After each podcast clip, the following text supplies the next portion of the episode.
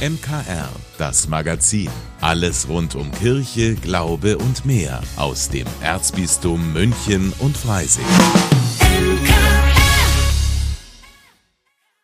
Heute mit Ivo Makota. Am Dienstag wird in der Münchner Maximilianskirche Fußball gespielt. Gut, jetzt nicht wirklich gekickt, aber zumindest gedanklich, denn Pfarrer Rainer Maria Schießler präsentiert am Dienstag, den 5. März, sein neues Buch Im Fußballhimmel. Jetzt ist er hier bei mir im Studio. Servus, lieber Herr Pfarrer. Servus.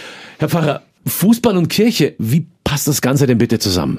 Näher als man glaubt. Also schon von der ganzen Aufmachung her. Sowohl auf dem Rasen, diese Spieler, das sind die Liturgen, die Schiedsrichter sind die Hohenpriester, die Trikots sind die Gewänder, aber auch im Rund des Stadions.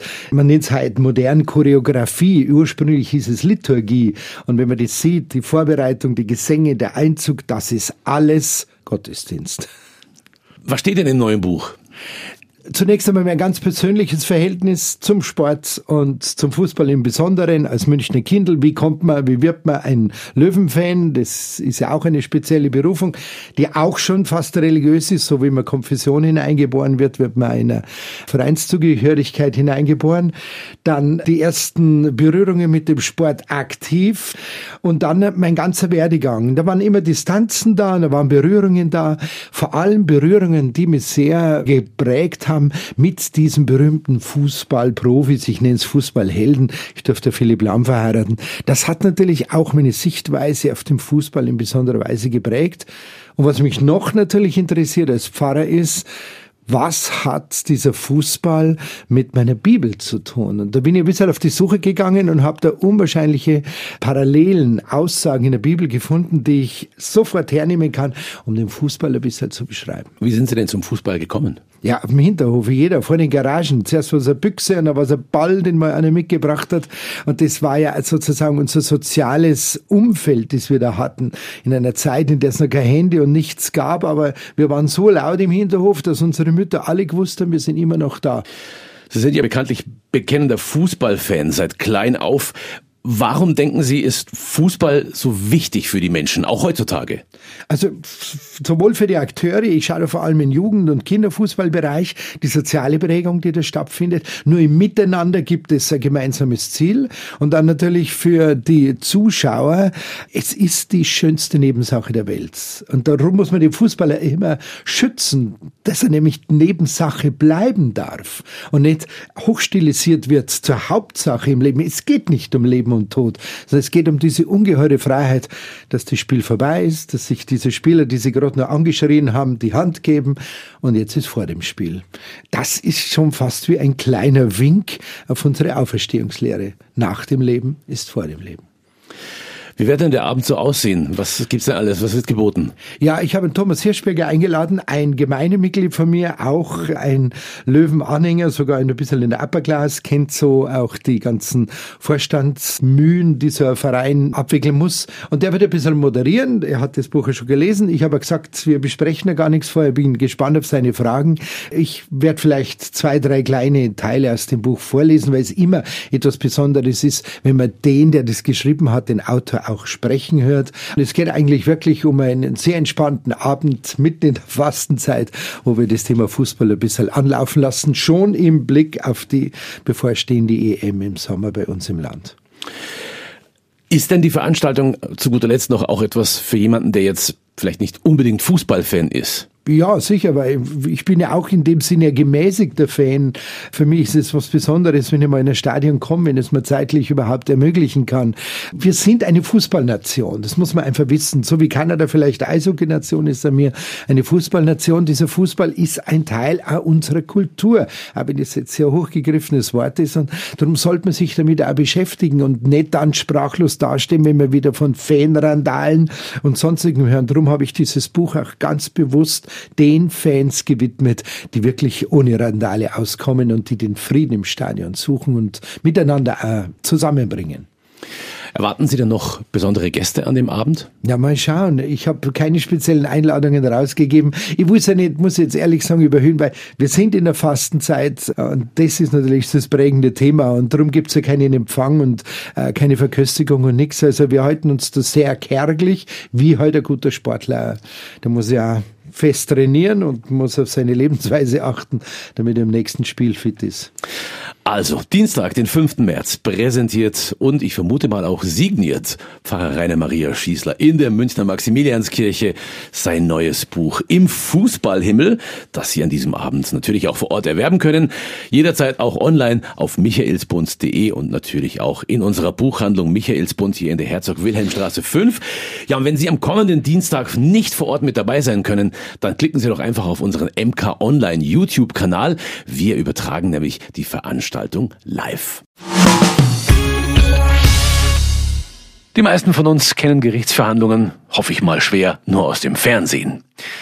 Ist ja auch schließlich keine schöne Vorstellung, auf der Anklagebank zu sitzen. Wer in jungen Jahren mal Mist baut, der darf auf eine andere Form der Verhandlung hoffen. Meine Kollegin Lydia Jäger spricht in der neuen Podcast-Folge von Total Sozial mit, ja, ebenso einem Schülerrichter. Lydia, was ist das denn genau?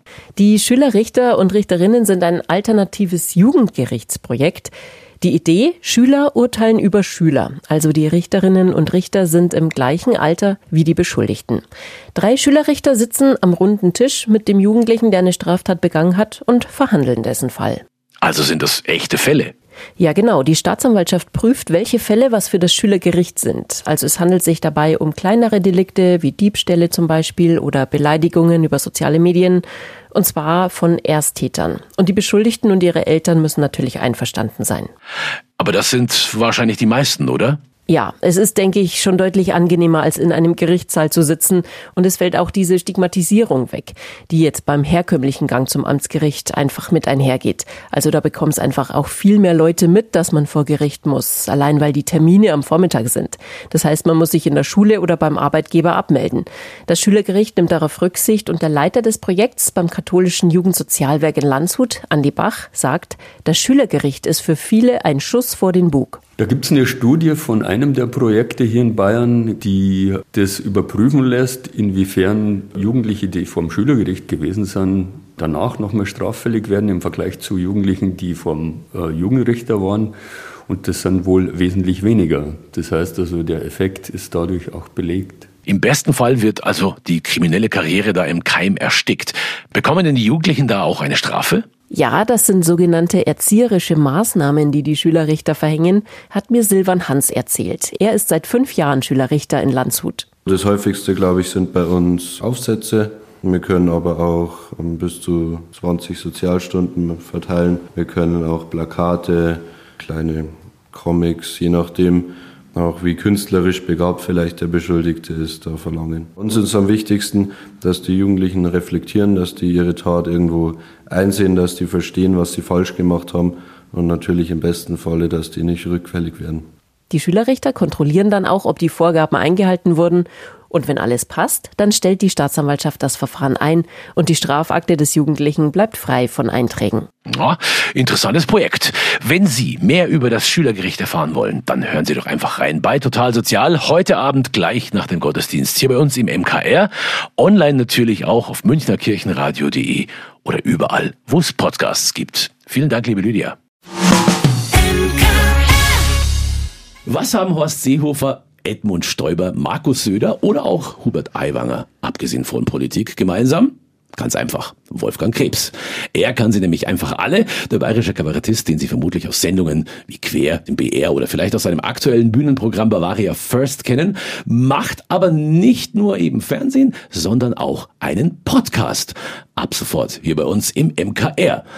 Den macht er allerdings nicht alleine, sondern mit geistlicher Begleitung oder auch Unterstützung, und zwar von Pfarrer Josef Feck aus dem Pfarrverband Rottenbuch im Pfaffenwinkel. Und beide sind jetzt hier bei mir im Studio und ich freue mich riesig. Servus, ihr beiden. Hallo, Servus. Servus. Wolfgang, kurz erste Frage. Euer neuer Podcast nennt sich Vergelt's Gott, ein fröhlich katholischer Podcast. Wie ich schon gesagt habe, er erscheint ab dieser Woche alle 14 Tage, immer freitags hier bei uns im MKR und natürlich überall, wo es Podcasts gibt. Warum der Untertitel und wie, wie seid ihr auf den Titel gekommen? Ja, es heißt ja normalerweise immer römisch-katholisch und du weißt nicht, wie viele Leute sich als Römer fühlen, die katholisch sind. Deswegen habe ich mir irgendwann ist plötzlich eingefallen, Mensch, eigentlich ist doch Katholik sein, frohe Botschaft äh, und eigentlich ist es ja irgendwie was Fröhliches. Glaube kann ja auch was Fröhliches sein, nicht nur was Bedrohendes oder was, was weiß ich was, irgendwie was, was einem immer irgendwas aufsetzt und äh, irgendwas nicht erlaubt, sondern es könnte ja auch was Fröhliches sein. Und das ist der Kern, die frohe Botschaft. Und deswegen haben wir gesagt, eigentlich müsste es heißen, fröhlich katholisch. Das Ganze machst du aber nicht alleine, wie ich schon gesagt habe, sondern mit Pfarrer Feg. Äh, wie kam es denn dazu? Wie kommt man denn dazu, dass man mit dem Kabarettisten einen Podcast plant? Ja, das ist eigentlich eine lange Geschichte. Die beginnt im Oktoberfest. Davon werden wir bestimmt mal erzählen. Ja. Und da haben wir uns kennengelernt und getroffen und daraus ist dann eine, eine ja, Freundschaft entstanden im Laufe der Zeit. Und daraus, aus dieser Freundschaft, ist dann die Idee entstanden, wir könnten doch mal einen Podcast machen. Warum nicht? Tja, und dann seid ihr hier bei mir gelandet. Sehr schön.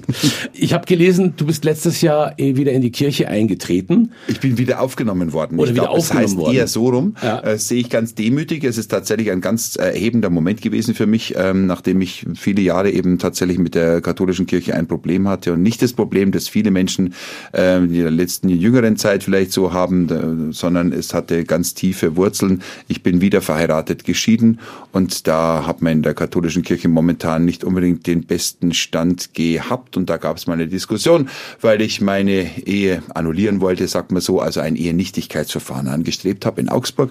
Und das war in den 90er Jahren und das hat man damals, ja, das, das Gespräch lief jetzt nicht so positiv. Und das habe ich dann äh, bei meiner Begegnung auch, weil das halt immer so ein Schmerz ist, den ich mit mir rumgetragen habe, dem Josef gleich erzählt. Und dann hat er gesagt, ah, da müssen wir uns mal separat unterhalten, haben wir dann auch.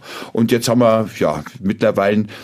Habe ich mich, wie es so schön heißt, es gibt eine Urkunde. Ich, ähm, Krebs hat sich mit der katholischen Kirche ausgesöhnt. Und so ist es eigentlich. Und ich bin von der Gemeinde oder in Rottenbuch bei einem schönen Fest wieder aufgenommen worden, zufällig zum Patrozinium. Und es war natürlich umso schöner, weil es danach dann Anno für alle was zum Essen gegeben hat. Und so. Es war also alles ganz tolle Begleiterscheinungen. Und für mich, sagen wir so, der ich so gewohnt bin, immer so dieses, ähm, also man spricht mich oft an, wenn man Namen nicht weiß. Oft wissen die Leute, ist es jetzt der Dieter Krebs oder der, der Markus Krebs oder der Wolfgang Krebs. Es gibt ja so viele Krebse, die Humor gemacht haben oder machen.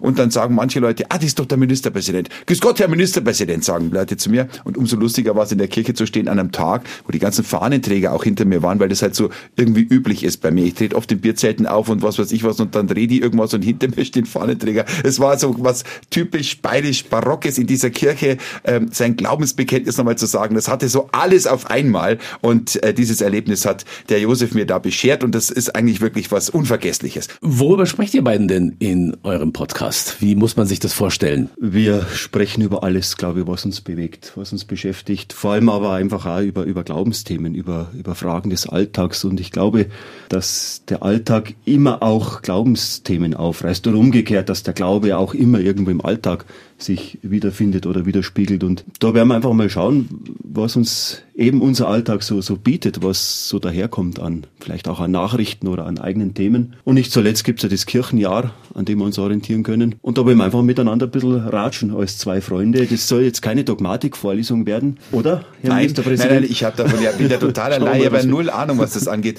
Ich bin halt immer so auch interessiert, weil ich viele Jahre, ich war früher Ministrant und ich habe viele Jahre in der Kirche einfach auch verloren, die ich einfach, die nicht im Gottesdienst war oder wo ich einfach dann ja nicht so zugehörig fühlte. Und da gibt's ganz viele Fragen, die ich halt jetzt so hab. Jetzt bin ich wieder eingetreten. So, wie geht denn das jetzt eigentlich? Wie geht denn Beichten eigentlich? Steht mir immer noch bevor. Ich habe das noch nicht gemacht. Ich möchte gern noch vor Ostern versuchen zu beichten. Mal sehen, ob ich das noch, ob man das irgendwie. Ja, das wird aber schwierig. Zeit. Ja, der Herr Pfarrer, der, ja, mir, ich muss ja Jahre, Jahrzehnte muss ich ja beichten. Also so, es wird eigentlich schon so, äh, ja, es soll einfach, also wie macht man das eigentlich? Weil ich habe festgestellt, dass einige Leute gibt, die sagen so auf einmal, ja, in die Kirche, mal wenn man da geht und dann muss man ja irgendwas sagen und dann muss man aufstehen, dann muss man sich hinsetzen, wann macht man das? Ich will mich da nicht blamieren. Dass man so auch, wie soll ich sagen, vielleicht also ein Erwachsenenreligionsunterricht, so nebenbei, so nebenbei, dass es einfach so ein bisschen mitschwingt. Unsere Jobs sind ja ziemlich ähnlich. Der Job des Pfarrers und der Job des Kabarettisten haben eine gewisse Ähnlichkeit. Es ist so, dass der Altarraum ein heiliger Raum ist und wenn ich das mal so sagen darf, auch beim Bühnenraum, da darf nicht jeder vom Publikum rumlaufen, sondern da läuft halt meistens der Schauspieler rum oder die Schauspieler oder eben in dem Fall der Kabarettist in meinem Fall. Und da haben wir unsere Arbeitsplätze mal verglichen. Sowas wäre was, was wir in unserer ähm, Folgen mal klären können. Ihr bekommt dann bestimmt noch mal zwischendurch hohen Besuch, kann ich mir gut vorstellen. Also ihr macht Natürlich, es nicht schauen alleine. Ja? ja, genau. Wenn alles kommt. Ja. Das weiß ich heute noch nicht, wer da alles vorbeischaut. Ja. Also, ab diesem Freitag gibt's den neuen Podcast Vergelt's Gott. Ein fröhlich katholischer Podcast mit Pfarrer Josef Feck und Kabarettist Wolfgang Krebs. 14-tägig erscheint das Ganze. Ich danke euch beiden, dass ihr da wart und wünsche Ihnen schon an dieser Stelle viel Spaß. Den kann ich Ihnen garantieren. Äh, euch beiden nochmal vielen Dank für euren Besuch und Vergelt's Gott. Die Pubertät ist eine der schwierigsten Phasen im Leben eines Menschen. Das glaube ich wissen wir alle, denn da mussten wir ja schließlich auch alle mal durch. Wie viel komplizierter wird denn so eine Phase, wenn ein junger Mensch feststellt, ich fühle mich in meinem Körper nicht wohl, weil er sich in Richtung des falschen Geschlechts entwickelt. Da sind dann auch die Eltern gefragt. Die Regenbogenpastoral bietet nächste Woche einen Informationsabend an für Eltern von Transkindern. Eltern von Transkindern sind oft erstmal hilflos und überfordert und fragen sich, was passiert gerade mit meinem Kind. Michael Brinkschröder von der Regenbogenpastoral im Erzbistum hat festgestellt, dass es kaum Angebote gibt für diese Eltern. Die aber einen großen Informationsbedarf haben, der, wenn sich ihr Kind als trans outet und sie vorher vielleicht kaum darüber nachgedacht haben, und das eine Überraschung für sie ist sogar, dann sich sehr schnell Informationen besorgen müssen. Und unser Ziel ist, sehr solide Informationen von ExpertInnen da auch zur Verfügung zu stellen. Eine Kinderärztin und ein Psychologe informieren über die innere und äußere Entwicklung von Transkindern. Ja, wir haben einmal Michael Bastian, der als Psychotherapeut viele Kinder und Jugendliche schon begleitet hat auf ihrem Weg der Transition, aber auch vorab erstmal zur Klärung der eigenen Transidentität. Und dann haben wir als zweite Referentin Kirsten Salzgeber, die ist Kinderärztin und aber auch spezialisiert als Endokrinologin und ist eben für die, für die Hormongaben, die ganz wichtig sind im Jugendalter, die Expertin. Ein erster Schritt ist nämlich oft, sogenannte Pubertätsblocker zu verabreichen. Ja, die wichtigste Frage ist, ist das jetzt eine dauerhafte geschlechtliche Identität oder verändert sich das vielleicht nochmal? Wie kriege ich das raus? Und der Punkt ist, das kann niemand von außen sagen, das können nur die Trans-Kinder und Jugendlichen für sich selbst feststellen. Eine aufgeschobene Pubertät bringt da ein bisschen Bedenkzeit, in der die Kinder das mit Hilfe von Experten klären können. Eine ethische Frage, die sehr umstritten ist. Einerseits sind Hormongaben ein drastischer Eingriff in die Entwicklung eines Kindes. Andererseits sind die körperlichen Veränderungen, die in der Pubertät passieren, oft nicht mehr rückgängig zu machen, mit schwerwiegenden Folgen für Transmenschen. Dass man eventuell dann als Transfrau aber trotzdem mit einem männlichen Gesicht, mit Bartwuchs etc breiten Schultern, also einem Körperbau und einem Erscheinungsbild leben müsste, mit dem man aber unglücklich wäre. Schwere Entscheidungen, die Eltern mittreffen müssen, weil Kinder das noch nicht alleine tun dürfen.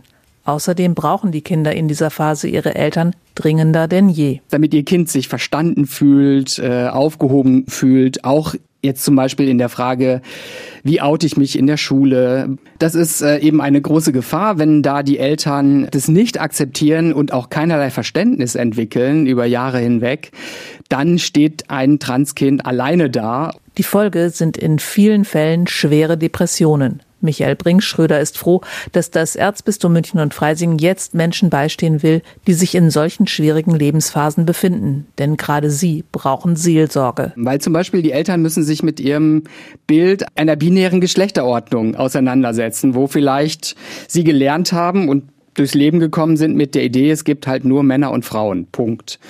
Und jetzt ein Kind haben, das sich selbst als nicht binär definiert. Also vielleicht weder männlich noch weiblich oder sowohl männlich als auch weiblich. Und dabei brauchen sie Hilfe, die die Regenbogenpastoral ihnen anbietet. Brigitte Strauß für das MKR. Der Informationsabend Mein Kind ist trans findet statt am nächsten Freitag, dem 8. März von 15 bis 18 Uhr im Pfarrsaal St. Elisabeth.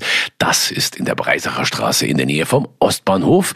Den Link zur Veranstaltung finden Sie auch in den Show Notes zu unserem Podcast MKR, das Magazin auf unserer Homepage münchnerkirchenradio.de. Am Wochenende gehört ja für viele ein Kirchenbesuch fest dazu.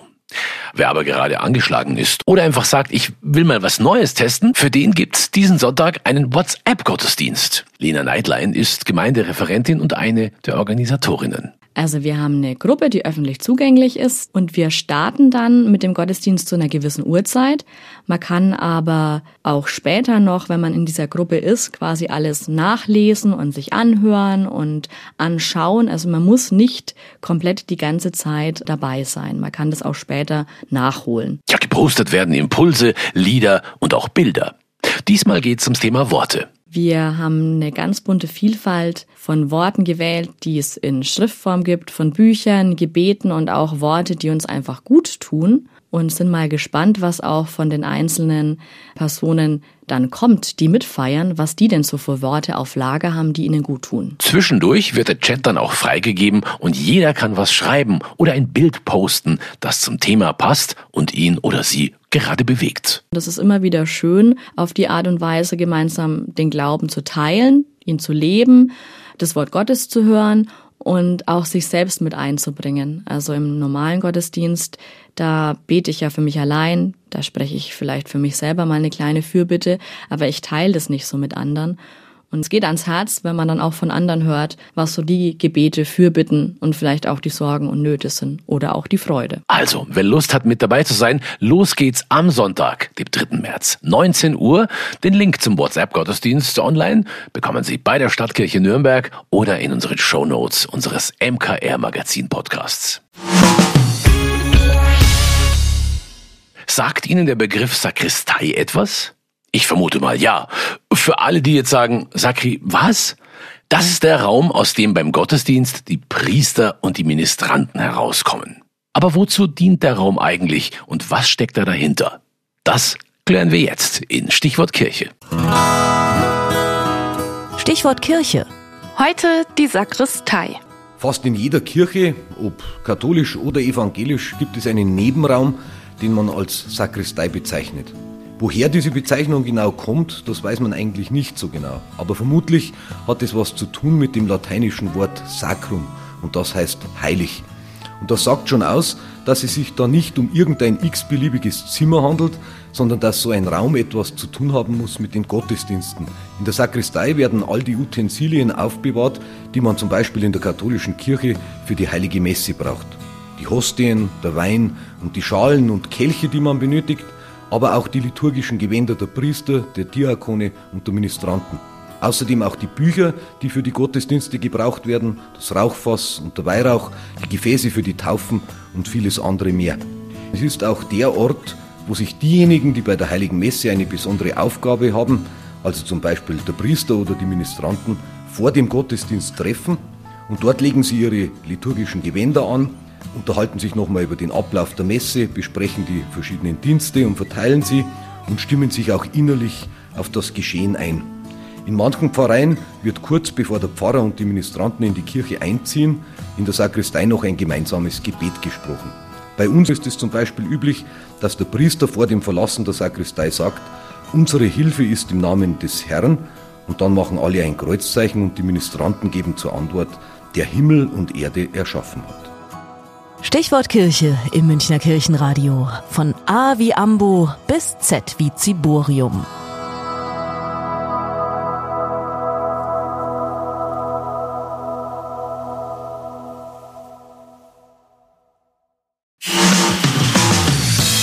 Vielen Dank, dass Sie sich unseren Podcast MKR, das Magazin des Münchner Kirchenradios, angehört haben. Wir freuen uns, wenn Sie unseren Podcast abonnieren und in der Podcast-App Ihrer Wahl bewerten.